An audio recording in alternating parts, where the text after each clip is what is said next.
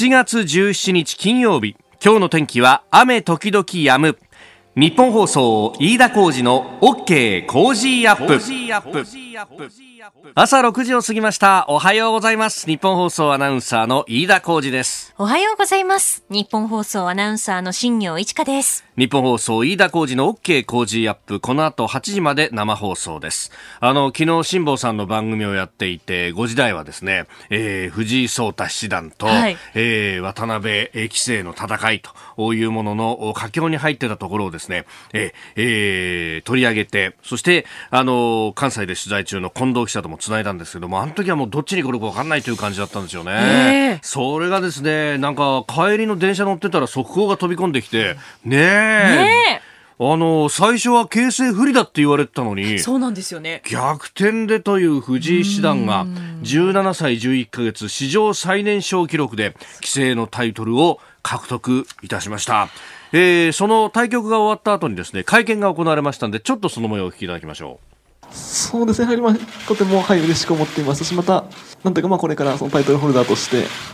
まあ、しっかりした勝利を、まあ、お見せしなければという、はい、思いもあります。いやびをかみしめながら、ちゃんと答えるってすごいね。記者会見の時ですよね。終わった直後はまだ実感がないですっておっしゃってたんですよね。そうだよね。やっぱりちょっとずつこういうものが湧き上がってくる。えー、その模様をですね、えー、ずっと昨日取材してました、えー、日本放送関西支社の近藤記者とつながってます。近藤さんおはようございます。おはようございます。おはようございます。いやいや、お疲れ様でした、昨日は。ねえ、いろんな番組でいじられてましたけど、将棋全く知らないのに、しかもこのさ、あれ、朝早くから将棋会館行っても一日ベタ好きでしたもんね。そうですね。はい、いやいや、お疲れ様でした。どんな表情でした？あの、勝った後、あるいは会見の時。ご本人は結構、もう淡々としてて、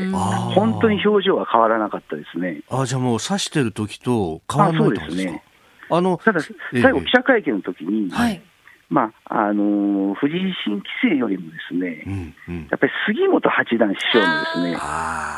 ちょっと最後、あのコメントで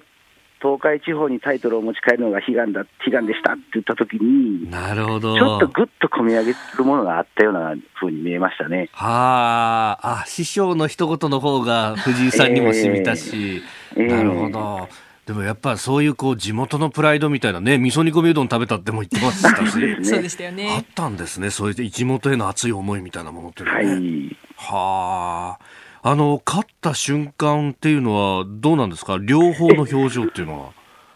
いや、両方の表情はもう本当に何も変わらな、変わらずです。ただ我々、あの、将棋会館のこの4階の記者が集まっている部屋にいたんですけども、まあ、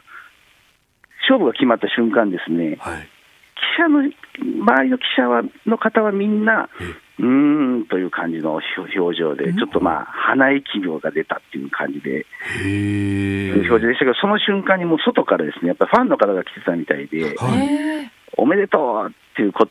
掛け声と拍手が鳴り響いてましたね。へえ。外からじゃあ会館の外にファンの人たちが集まってたなんか、あのー、終わってから窓からちょっとこう覗いてみると、やっぱり60人ぐらいは。あ、そんなに？ええー、結構人がいましたね。はい。どうなんですか？その時間だとやっぱ会社帰りで寄ったみたいな人もいたんですかね？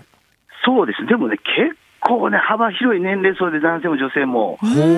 子さんもいましたからね。あ、お子さんも。はい。へえ、そうなんだ。いやでもね、あの、じゃあ会見も取材されたわけですよね、これね。しました。ね、はい、あの、記者さんたちとのやりとりっていうのはどのぐらい分かりましたか？いや、あの、あんまり込み入ったことは分からなかったですけど。そうですよね。でも、あの、本当に、あの藤井新棋聖が淡々とちゃんと答えていたっていうところがすごく印象に残りましたね。いや、17歳とは思えないですよね。いや、思えないですよ。もうコロナ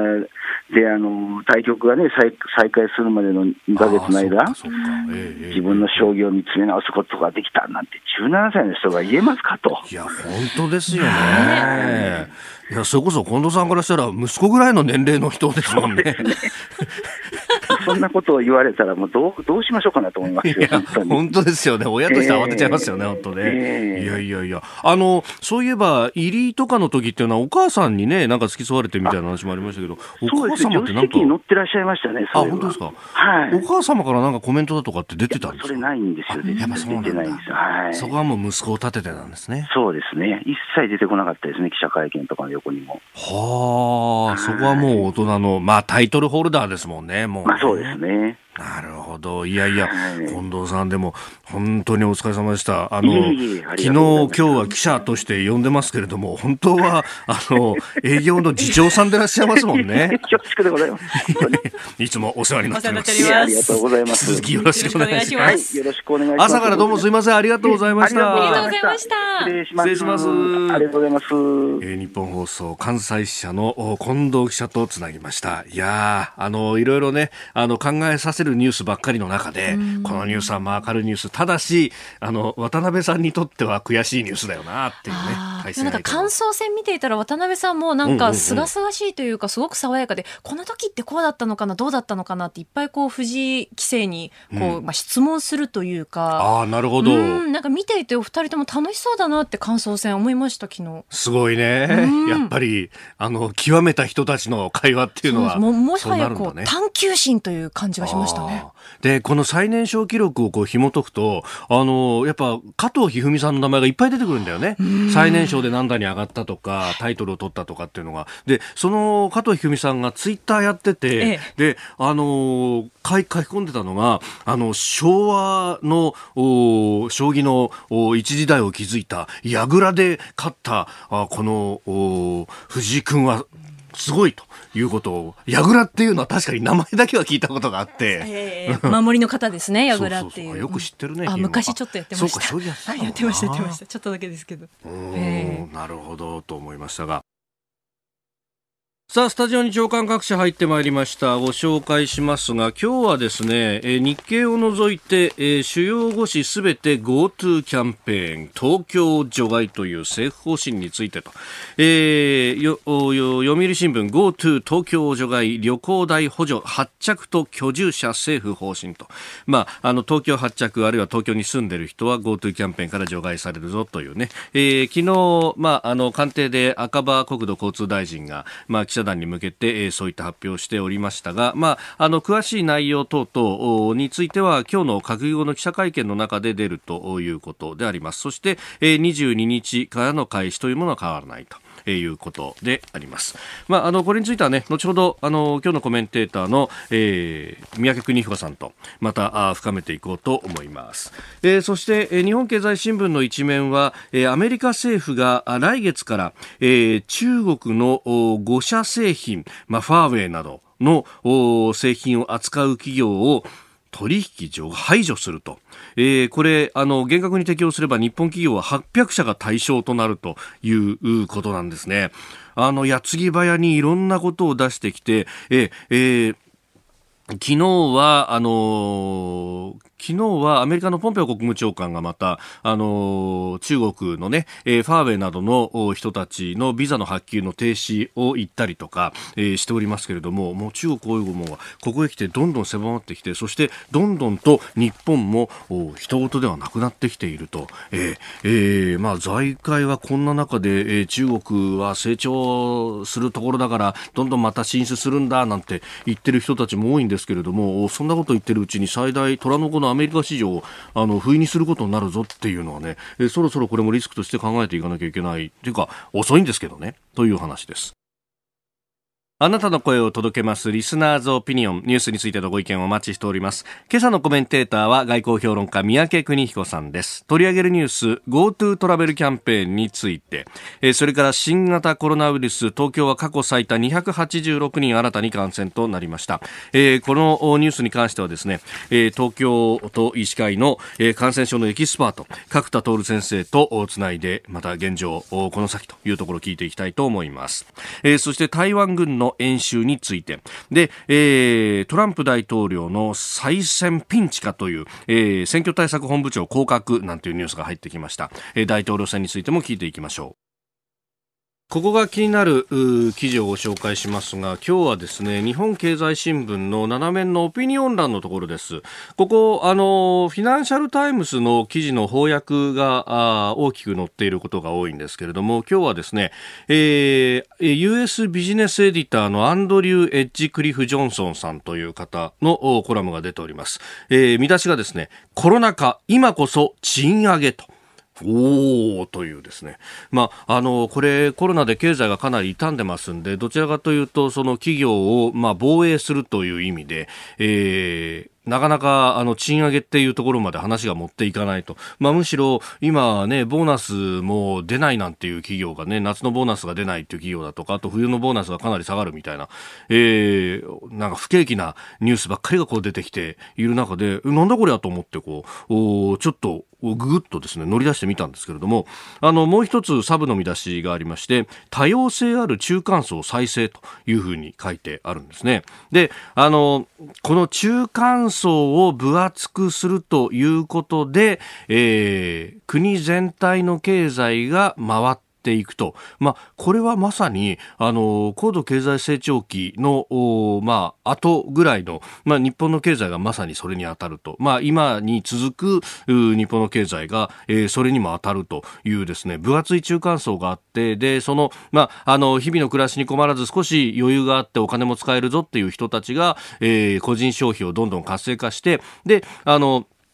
輸出に頼るような経済じゃなくって、えー、国内の需要内需でもって、えー、経済を回していくと。まあ、確かにこれだけコロナで、えー、外と、おまあ、物のやり取りはできますけど、人のやり取りがなかなか難しくなってくる中で、えー、そうなると、まあ、内需の活性っていうのがより重要になってくると。で、えー、そこでそれを目指して、まあ、あの、金融緩和だとかっていうのもやっていくわけなんですけれども、その、経済を回す一番のエンジンとして個人消費、で、そのための中間層の再生といういうものが回り回って企業の経営にも楽になるぞっていうような指摘が書いてあるんですね。で、そこで一つ象徴的な例として取り上げられているのが、えー、フォードモーター、あのフェンリー・フォードという人が、えー、T 型フォードっていう大衆車を作ったじゃないですか。なんかそれ自体はね、あの社会の教科書なんかにも出てきて、えー、知ってる人も多いと思うんですけども、これ、あの、フォードはですね、え、その時に従業員の給料をかなり上げた。ということがあるんですよ。で、えー、フォードさん自身が、えー、この T 型フォードを従業員に変えるようにしたかったのかっていうのは、まあ、諸説あるところなんですけれども、まあ、それ以上に従業員が、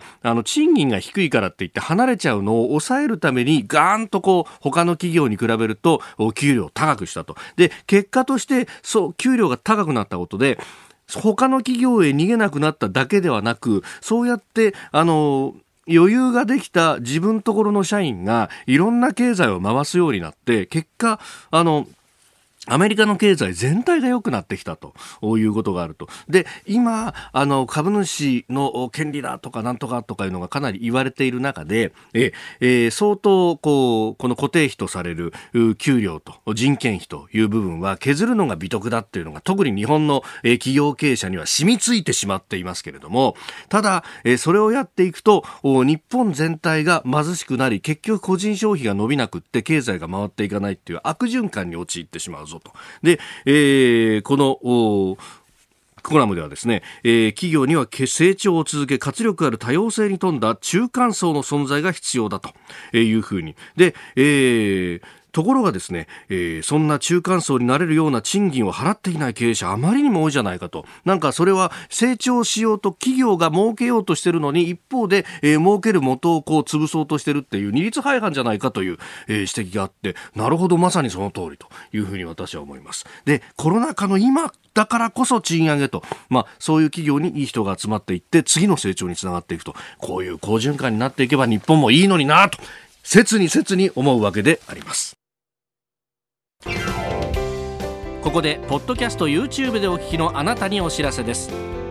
ラジオのニッポン放送飯田浩司の OK Cozy up ではお聞きのあなたからのニュースや番組についてのご意見そして新型コロナウイルスについてお仕事への影響生活の変化政府の対応へのご意見などぜひメールツイッターでお寄せください。番組で紹介いたします。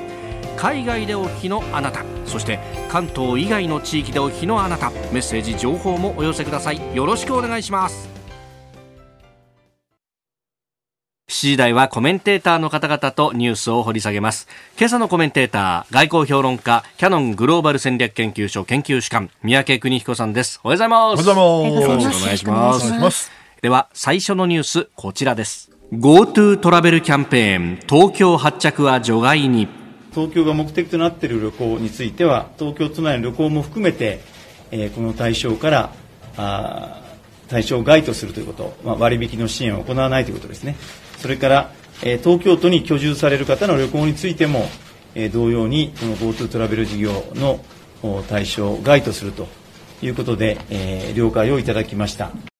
政府は昨日国内旅行代金の一部を補助する GoTo トラベルキャンペーンについて東京発着を除外する方針を決めました。新型コロナウイルスの感染流入を懸念する地方の声に配慮して全国一律で実施する予定を変更しております。えー、西村大臣のね、えー、会見の模様もお聞きいただきましたけれども、まあ、都内発着、そして居住者の旅行は当面対象から外れるということです。うん、まあ、苦渋の選択なんでしょうね。うん、本来は全国一律やらないと、はい、うん、不公平になるし、うん、まあ、効果もね、限定的ということなんでしょうけど、はい、今日の産経新聞、ね、3面には、感染防止と経済バランス苦慮と書いてあるんですまあ、まさに苦慮で、まあ、急転、が決まったということでしょうね。はい、まあ、私は、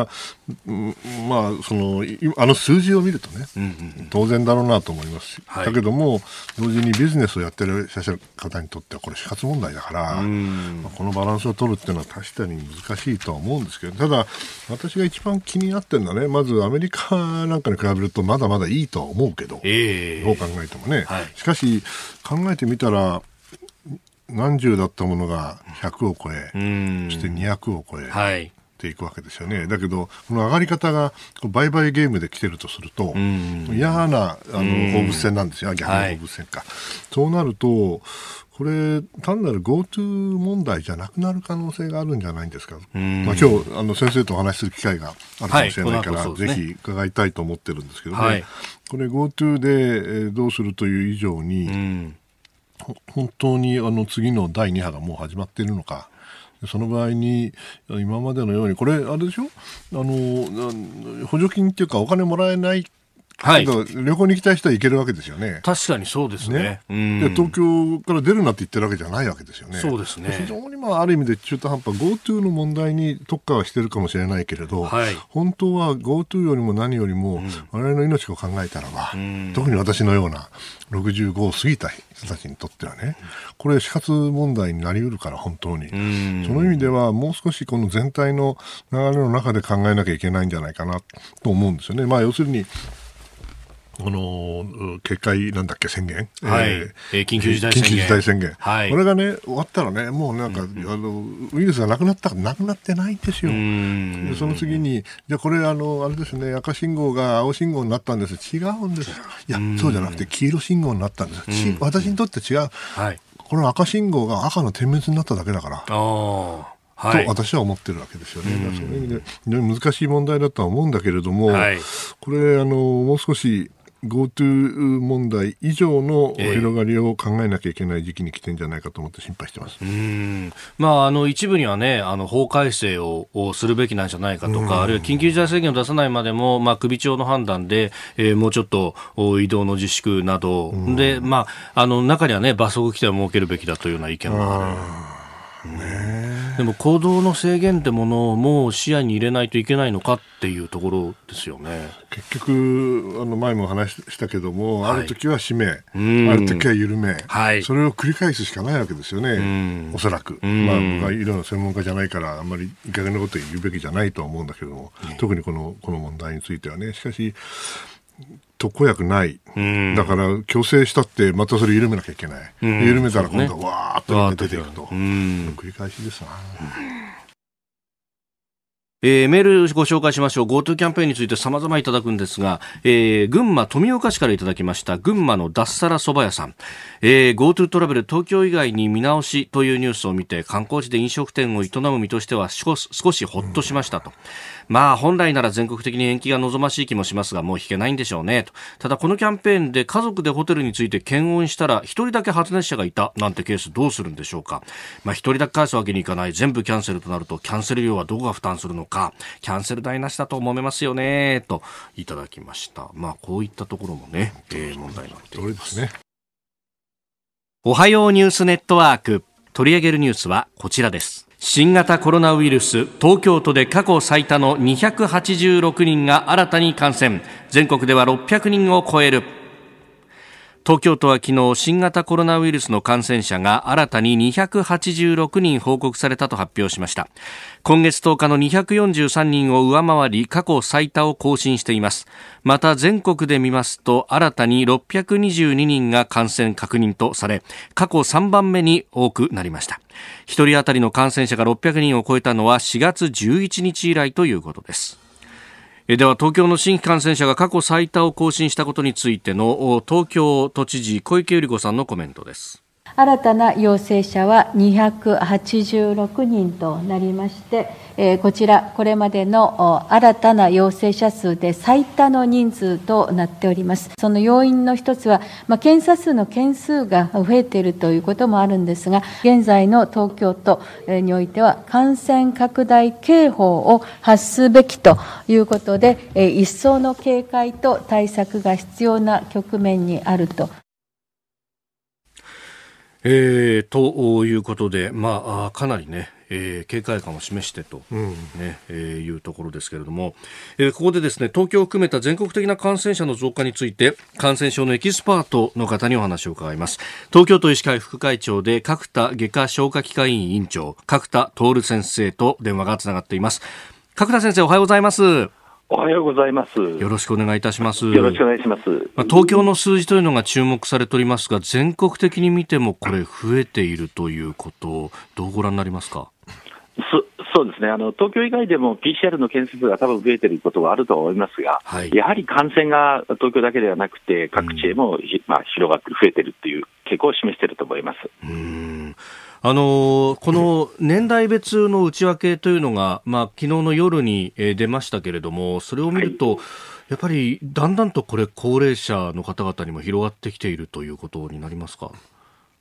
そうですね、あのまあ、20代、30代が昨日の段階で70%ぐらいですが、はい、ただあの40歳と60歳も、まあ、67名、23%いるんですね、やっぱりこの辺はやっぱ増えてきてるので、はい、やっぱり高齢者ほど重症化しやすいですから、やっぱりちょっと気をつけなきゃいけないですね。はい、うん。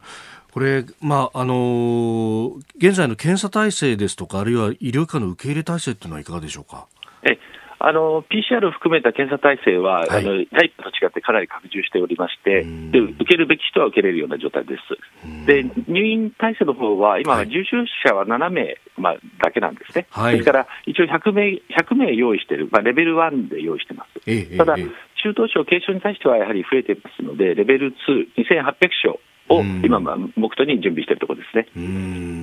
余裕はあのあの現時点ではあると思います、はい、現時点では余裕がある、ここで抑えていけば、はい、あの十分にこれ、対応ができるということ。はい、あの感染者がやっぱり急増しなければ大丈夫だと思います。うん。その急増の可能性というのはいかがですか？うん。まあ、第1波と違って、やはりあの検査数が多くなったので、はっきり分かってますんです、あの数が多いんですが、はい、やっぱりあのこれがあの高齢者を含めて広がってくると、ちょっと懸念します。今のところ、横ばい状態ではないかなというふうに感じてます。えー、スタジオには外交評論家、三宅邦彦さんもいらっしゃいます。はい。先生あの伺いたいことが一つありまして、はい、このウイルス自体が変異しているかどうか、いろんな報道があって、いや、これからもっと凶悪になるんだとか、いやいや、それです弱まってるんだと、全く違う情報が今流れてるんですが、これはどう見たらよろしいでしょう？あそうですね、まあ、ウイルス自体が大きく変異しているとは思われないですね、あの感染状況を見てもですね。ですから、突然急にあの強毒化して死亡率が高くなるというようなことは、まあ、ちょっと考えづらいと思います。なるほど。あともう一つあの若い人がまず数字が出て、で今徐々に徐々に年寄りにとなると、はい、それはあの若い人の数が減ってるというよりも、あのそれがどんどんどんどん広がっているという理解でよろしいですか？はい。えー、っと夜の街を中心に若い人に広がって、それからその、まあ、家族内感染したりとか、ないしはその地域へ戻っての感染っていうのはね、少しやっぱり他の世代へ少し広がってるなっていう感じがしますね。うん。そうすると、じゃあ、家庭の中で感染防止、二次感染を防ぐっていうことを取っていく必要があるわけですかね。そうですね、えー、ただあの風、どうしても家族内、家庭ですと、まあ、接触あの、特にこれは3密でしぶきがかかるような状態でやっぱ感染すると思われますから、はい。まあ、家の中でなかなかそれを予防するのは難しいんですが、やっぱり手洗いとかで、あとはちょっと、えー、うん、体調悪かったら必ずマスクをするとかですね、はい。まあ、そういうことは必要だと思いますね。あやっぱり家の家に帰るとマスク外しちゃうっていう人は多いと思うんですが、その咳とかくしゃみとか心配な場合は、やっぱり家の中でもしといた方がいいわけですかね。それはもうしといた方がいいですね、うん、あの家族でうつさないという意味でもね。ただ、あの飛沫だけじゃなくて、空気感染がある、という議論がありますよね、ええ、もしそうだとしたら、家の中っていうのは、その空気の中にずっと漂ってるってことですか、ウイルスが。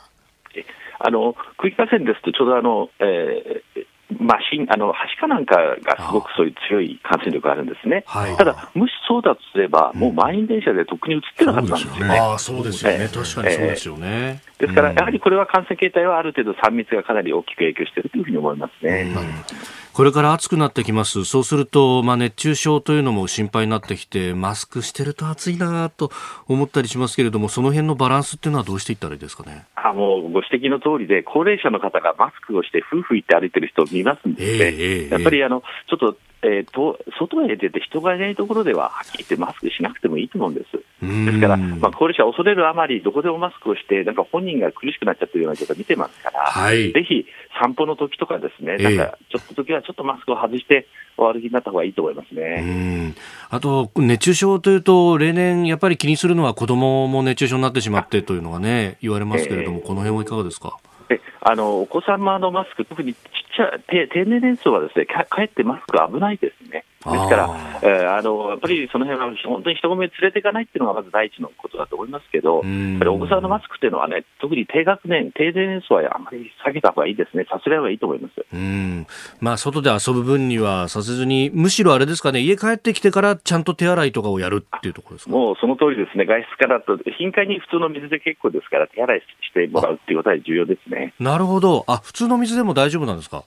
あの水と石鹸で十分です、しっかりそれで洗えば。なるほど、じゃあそうしたら、例えば公園にある水道とかで、まあ、石鹸持ってって、途中で一回洗いなさいとか。をやるっていうのもいいんですね。はい、有効です。しかもあの食事を食べる前ね、公園の中にお弁当持ってって食べる前、必ず手を洗って食べるというようなことは気をつけてもらった方がいいですね。さあ最後にあの GoTo トラベルキャンペーン東京発着除外ということがあ発表されましたが、これはいかがですか？はいえ そうですね、まああの、今の状況だとこういう流れは仕方ないかと思いますが、ただ、行政区で東京だけを制限しても意味がないと思うんですよね、絶対、やっぱりこれはあの移動してもいいけど、ちゃんと3密を避けるっていうのは、個人的な予防手段をしながら移動するのはあまり問題ないと思うので、まあ、東京だけ除外っていうのも、まあ、ちょっと、まあ、妙かなって気がしますね。なるほど、むしろその3密を避けるとか、行動を変えていくっていう方がより重要なわけですね。あそうですね、行動を気をつけながら活動するっていうようなことが重要ですね。なるほど。わかりました。角田先生、朝からありがとうございました。はい、あありがとうございました。えー、東京都医師会副会長角田徹先生に伺いました。はい、あさあこれ、えー、どうご覧になりますか？いやあの この数字が上がってきたときに、やばいなと思って、やばいなっていうのは、あのコラムを書かせていただいてるんで、えーえー、で昔書い余計なこと書い書いちゃったりね、間違ったこと言ったら大変だから、ちょっと読み直してみたんですよね。はい、そしたらね、まあ、あの経済活動の再開は急がば回れって書いてるんですね、4月の末の段階で。産経新聞ワールドウォッチ、うん、これもね、非常に難しい判断ではあるんですけれども、はい、うんやっぱりいろんな今までの経験から見ると、うん、急いで、えー、オープンした方が、はい、かえって悪いケースが、まあ、いろんな研究例の中にあったんですよね。うん、それをまあ見て、はい、まあ、あの狼少年に なってはいけないけれども、えー、まああまり早く政治的な判断をして、えー、規制緩和をしすぎたらですね、かえって逆効果になるから、うん、要は急がば回れなんですよということを書いた。うん、やっぱりそうだったんだなと思って。これやっぱり私はあの今までと生活、なんていうかな、習慣を変えもう変える気はないですね。緊急事態宣言の時から生活変わってないっておっしゃってましたね。ほとんど変わってないです。あの、この間、あの久しぶりで、あの、美味しい夕食を食べに行きましたけど、うん、なんか、あの、飛沫とかいろいろ距離とか考えると、はい、じっくりとっていうか、あの、美味しく食べられないことになりますよね。だから、でも我慢しなきゃいかんなと思って我慢してます。あの三宅さん、確かこの番組の中でも前々から指摘されてましたけれども、例えばアメリカで州ごとにこうどこを緩める、どこを緩めないっていうのをやってましたけれども、やっぱり早めに緩めたところっていうのは、今、まさにまた感染者が爆発してきてしかも早めにどころじゃなくてね、はい、その大統領と、まあ、党が同じというか意識が同じ人たちはもう、やれやれやれってやってるわけですよね。それやったら、それは数が増えるに決まってますよ。ですから、その意味では、その、苦渋の判断というよりも煽ってた部分があったかもしれない。これはね、今のアメリカには非常に大きな問題だと 思いますけどね。まあ、日本もこれを、まあ、ある意味の多山の石として、急がま、ね、日本はそこまではひどくはないです。ちゃんとバランスを常に考えてますからね。まだいい方だと思います。おはようニュースネットワークでした。続いて、教えてニュースキーワードです。台湾軍の観光演習。えー、漢字の漢に光ると書いて観光演習というものですが、えー、台湾国防部国防省は16日、中部台中の海岸と周辺海域で定例の軍事演習、観光演習の一部を実施し、報道陣に公開しました。この演習は今月13日から今日17日までの5日間の日程で実施。昨日16日は周辺海域に到達した敵軍、過去中国軍が上陸を試みる場面を想定して、陸海空空軍による攻撃訓練を行いました。主力戦闘機 F16 や警告号 IDF をはじめ艦艇戦車など48種類の装備が使われたほか軍人ら8000人以上が動員されおよそ30分にわたって訓練を続けたということです。まあ、中国は台湾の防空識別圏に入ってきたりとかいろいろこうプレッシャーをかけております、まあ、人民解放軍が台湾を制圧する能力がね、はい、もうすでに、えー、手に入ったと言われたのがもう2000年頃ですよね、ちょうど北京にいた頃ですけど、友達、アメリカの友達が言ってました。はい。当時はあの極秘だったのかもしれないけども、ええ、とにかくもう中国軍が非常に強力になっていて、単独ではもうあの守れないと。台湾が単独台湾がですよね。こういう演習をやるのは、それはもうあの台湾がやるのは当然なんでしょうけれども、はい、まあ、日本から見てね、どう考えるか、2つポイントがあると思います。はい、1つ目はですね、ええ、おそらく明治維新以来、うん、台湾という島、どこに属すか置いといてね、はい、台湾という島が日本にとって敵対的な勢力が取ったことはないんですよ。だからこそ、そのマラカ海峡から中東まで抜けるあのシーレーン、日本海に考えてね、はい、そうすると最短距離を通れるわけです。台湾の横通っていけばいいわけです、はい、だけどもし台湾が敵対的な勢力に落ちれば、えー、当然台湾の太平洋側というのは軍事基地化しますよね。そうするとおそらく南シナ海もその時には取られてるだろうから、はい、そうなればなかなか日本は最短距離通れなくなるということですよね。あそこまっすぐ下がってって、ね、あのロンボク海峡でしたっけ？そう、ね、あそこのインドネシアの方を回ってって。回っていくかもうそそそもそも台湾の方を少し迂回していかなきゃいけなくなるかもしれない。まあ、いわゆる第一列島線の外側を行かざるを得なくなるかもしれない、これ大変大きな問題だと思うんですよね。あともう一つあの大事なことはですね、はい、あの台湾とは一体何なのかということなんですけれども、ええ、あの日本政府は何て言ってるかというと、うん、台湾問題というのはこれ中国はあの中国の一部だと言ったんですね、はい、自分たちの一部だそのような中国の意見というもの、考え方とい。うものを、はい、日中共同声明では日本は理解し、尊重すると言ってるんです。で理解し、尊重するってどういうことかというと、はい、ああ、分かった分かった分かった分かった。分かった。うん、であれ、一応そうですか、尊重しますよと。でもね、同意するとは一言も言っていないんです。ああ、なるほど。ですから、あの、中国のご意見は分かりましたと。はい、尊重はいたしますと。でも同意してるわけじゃありませんよと。はい、いうのは言外にあって、えー、その上で、えー、中国とそれからまあ台湾の問題、この問題についてはね、これは平和的に解決してくださいねと言ってるわけですよね。つまりあの台湾のが一部だということについてはまだ皮一枚で言っていないと。じゃあアメリカはどうかというと、はい、同じようなことをやってるわけです。アメリカは確かあの彼らも共同コミュニケーションが出してて、はい、アメリカはその中国が台湾は一部だと言っている中国の意見をアクノレッジすると言ってるんですアクノレッジつまり受け入れるというんじゃなくて、はい。えー、そういう認識してますと分かってますよと。分かってると分かってると。だけど同意はしてないよということなんですよね、はい、ですからその意味ではあの日本もアメリカも今の台湾の問題、えー、それはあの中国にとっては大事な問題ってことは分かってるけれども、ええ、基本的に現状維持しましょうねと、で解決をするときにはドンパチやっちゃだめですよと、あくまでも話し合いで平和的に解決しなきゃいけませんよと言うてるんですよ。はい、ですから、それを全部合わせるとね、日本にとって台湾というあの地域というものが、その戦略的にも極めて重要であり、えー、そして海洋国家として、はい、貿易立国として、うん、シーレーンとの関係で、うん、どうしても重要な地域ですから、はい、そこにあのドンパチやってもらって困るわけですよね、うん、で今の状況を見ると、中国が本気でやろうと思ったら、それは相当熾烈な争いになるから、はい、あのもちろん避けたいんですけれども、もしそれが起きたらですね、間違いなくこれ、日本の領海なり領空が戦域になる可能性があるわけですよ。はい、だって、えー、なんだっけ、えー、そうですね、えー、南鳥島じゃない、あれは南島。だ、えっと、南国島だ、えー、あれだって100キロぐらいしかないよ、確か。ねえー、ということは、あのー、もし台湾を落とそうと思ったら、当然、包囲しなきゃいけないですから、えー、片っぽだけじゃ、はい、あのそれは制圧できませんから、そうなると、おそらく日本の領海領域を犯す可能性が十分あると。で大きな艦艇があそこの宮古と沖縄本島の間とかをこう通っていくっていうような可能性、うん、まあ、それは太平洋に出る場合ですけどね、うん、もし台湾を本当に落とそうと思ったら、えー、ほら、沖縄何もないってことはありえないんで、ね、これは日本の有事でもあるということで、その意味でも非常に重要な問題だということです。えー、台湾軍の観光演習、今日のキーワードでした。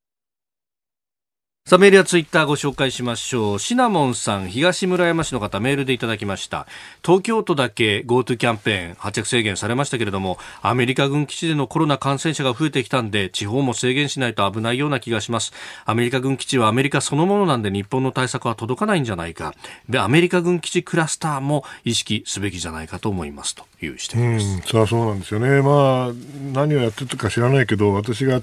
担当したところはとにかくこんなこと絶対許さないですよね。冗談じゃないと、はい、あなたって軍隊だろうと、えー、ちゃんとやれよと、ニューヨークとは違うんだと、ロサンゼルスとはと。言いたいですね。うん。あの独立記念日に？うん、まあ、あれは軍が主催したわけじゃないじゃないみたいですね。もし軍が主催したらとんでもない話ですからね。うん。まあ、本当その辺も含めて感染対策がどこまで何をやってるんだっていうのが、そう。まあ、なかなか地域協定も、まあ、日本だからね。アメリカじゃないから。って、口を酸っぱくして言わなきゃいけないんです。うん。続いて、ここだけニューススクープアップです。来ました。ちょっとジャケットをきちっと伸ばして。してね、ええそうですね、今日。アクリル板があるからね。そう、ね、大丈夫ですね。しかもなんか宮家さん対策なのか、いつもは横に使ってるアクリル板を縦にしてですね、あ、本当だ。高くなってたりなんかしますからね。あ、そうですね。え、あ、そうなの？うん、いつもこうやって横に使ってるんですよ。あ、そうですか。ええ、じゃあそれをこうちょっと上上に向かってあまずいですね。それは飛沫がってことがありますから、えええー、少し気を使いながら、気を使ってくださいよ。この時間最後のニュースをスクープアップ。いいんじゃない？ちょっと気遣います。はい。トランプ大統領再選ピンチか選対本部長を降格。アメリカのトランプ大統領は15日大統領選挙に向けた陣営の選挙運動を統括するブラッド・パースケール、選対本部長を降格させました。後任にはビル・ステピエン選対副本部長を昇格させる方針です。トランプ氏は民主党の大統領候補指名を確実にしたバイデン前副大統領に対して支持率で劣勢に立たされており体制を一新し巻き返しを図りたい考えとみられております。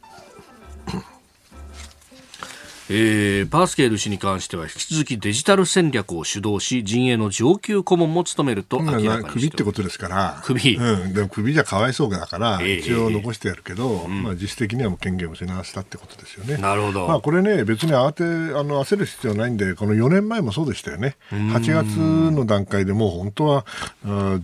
そんなん大丈夫かと思うんだけども、そこで人を変えて、はい、で、スティーブ・バノンとかいう人が入ってきて、それで勝ったってことになってるんだけど、はい、ですから、おそらくトランプさんからすれば、まだ別にあの、こんなに追い詰められてないと思ってる。少なくとも対外的にはそう言ってるんだろうと思うんだけど、はい、私ね、あの、ニューヨーク・タイムズさっきまで読んでたら、はい。ちょっと4年前とは状況ちゃうでという記事が出てたんで、それをちょっと簡単にご紹介しようと思うんですけど、私なりの理解ですよ。えーはい昔、つまり4年前は、相手はヒラリーだった。はい、でヒラリーっていうのはあ大統領夫人8年やって、はい、から上院議員をやって、はい、要するにもうワシントンの、うん、なんていうかな、エスタブリッシュメントそのものやと。だからトランプさんは自分はアウトサイダーで、はい、あいつらが悪いんだと、ディープステート、影の政府が悪いんやと、こう言って、まあ、さっそうとデビューをし、ね、そして対立を煽ってね、はい、それであの不満層の、まああ、えー、票を吸収したと、これでなんとかギリギリで勝ったわけですよ。だけども、なんで4年同じことを、4年後にね、同じ戦いをすべきなのか、そう確かにそうかもしれない。だって相手はバイデンさんですよね、これも確か40年ぐらい、はい、上院議員やってるおっさんですから、はい、これもうディープステートそのものですよね、普通の人からすりゃ。でしかももう相当あの使い古したってのは申し訳ないけれども、いろんな逸話のある人ですからね、はい、本来であればアウトサイダーとして、トランプさんは同じ戦術を取ればいいわけですよ。はい、でしかもまあね、落とし出し相手は。ですから、これ結構いい勝負になるかなと思ったんですけど、はい、やっぱりあのこのコロナでですね、えー、馬脚を表したというか、うん、形勢が若干変わってるだろうなとは思います。うん、どういうふうに変わってるかというと、まあ、トランプさんのやり方っていうのは、まあ、ヒラリーの時もそうでしたけど、はい、まあ、ボクシングで言えばですね、ええ、あのカウンターパンチが得意な。つまり、自分はあまり強くあの打っていかないかもしれないけれども、はい、あの挑発して、ええ、で向こうが打ってくるそのカウンターでバシーンとやって、えー、相手をのしというのがお得意なんですよね。ところがね今回は、はい、あのバイデンさんあの、ね、マスクして、えこもっちゃってるから、全然出てこない、ね、出てこれないっていうかその集会のやりようがないわけですよね。はい、しかもバイデンさんの集会だってあのネットでやってる集会見てるとすごい出来悪いし、でもね私がもしバイデンさんの、はい。参謀だったらね、できるだけね、副大統領、できるだけ出ないでくださいと。ね、でそれはあの出現されたら困るし、はい。ね、記憶も低下してるかもしれないしいろいろ問題があるわけですから、ところがねトランプさんからしたらこれカウンターパンチをやる人ですから、はい、相手が出てきてなんぼでしょう、だけど相手がいねえんだからね。リングに相手がいなかったらこれシャドーボクシングでカウンターなんか打ったってどうにもならない一人で空振りっていうかなんていうかな空回りをするようになるわけですよね、うん。うんはい、そうすると何が起きるかっていうと、えー、残念ながらトランプさんのいいところが出ない、対立を煽ってっていうけど相手がいない、はい、でしかもですね4年前と比べてどこが一番違うかっていうと、えー、やっぱコロナで極まったんですけどもこの人本当に大統領の器なの？統治能力あるの、それはあの影の政府けしからんっての分かったよと、はい、私も不満よと。だけど、うん、あんたちゃんとやってないじゃないと、嘘ばっかついてるじゃないというようなやっぱり浸透してきちゃったんじゃないかと思うんですよね。そうすると、あの時にあの彼を支持した、4年前に支持した、例えば郊外の白人の女性グループとか、ヒラリー嫌いだからね、はい、それからあの労働者白人の労働者層ですよね、えー、そういう人たちの中でもね最近あのいわゆる岩盤の支持層と言われた人たちなんだけれども、最近のあの世論調査見てるとねだんだんだんだん減ってるんですよ。ですからトランプさんにとってはねあんまりいい状況でないことは間違いないんです。ただただ。ただとにかくトランプさんですから、はい。えー、そして今のバイデンさんの決して強くない状況を見ているとね、まだ先というか、もう先って言ったってもう2、3か月で来ちゃうんだけど、11月の大統領選挙のことを今言うのはちょっと早いんですよね。やっぱりあのおそらく一番効果をが出るのは、えー、不動票層が9月の、まあ、夏休みが終わった第1週あたりから、さあそろそろ大統領選挙だなと思った時に経済がどうなるかっていうことにかかってると思うんで私はあのトランプさんがまだ絶対にあの形勢が悪いとか負けるとかいうことを言うのは早いだろうと思っていますただし状況はもしかしたら4年前よりも悪いかもしれない。あうん、だから4年前だって決してよくなかったんですよ、トランプさんの数字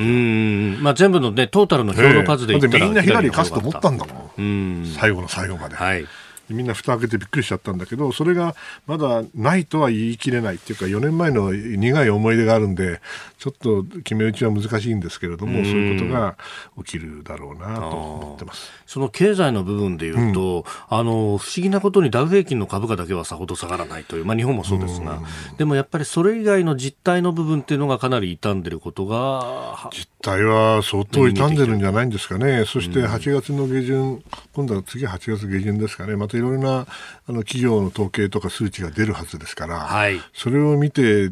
まあ、マーケットがどう反応するか、でもマーケットがどう反応してもあんまり大したことないですよね、大統領選挙という観点から。やはり先ほど申し上げた不動票を含めた一般の国民がどのように思うか、つまり自分の生活のことしか考えてませんからね。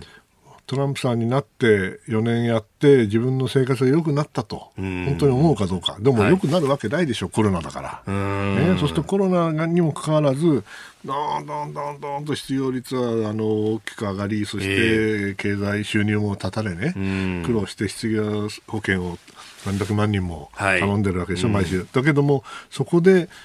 必ず反転する時が来るわけですよね。その反転のタイミングと大統領選挙のタイミングがぴったり合えば、はい、トランプさんにまだ勝機はあると思います。え今日のスクープアップアメリカ大統領選についてお話しいただきました。ポッドキャスト YouTube でお聞きいただきありがとうございました。この飯田浩司の OK 工事アップは東京有楽町の日本放送で月曜から金曜朝6時から8時まで生放送でお送りしています。生放送を聞き逃したあなたぜひラジコのタイムフリーサービスで新型コロナウイルスに関しての最新情報ニュースやスポーツエンタメなどをぜひチェックしてください。さらにこの番組では公式ツイッターでも最新情報を配信中。スタジオで撮影した写真などもアップしています。そしてもう一つ私飯田浩司夕刊富士で毎週火曜日に飯田浩司の「そこまで言うか」を連載しております。こちらもぜひチェックしてください。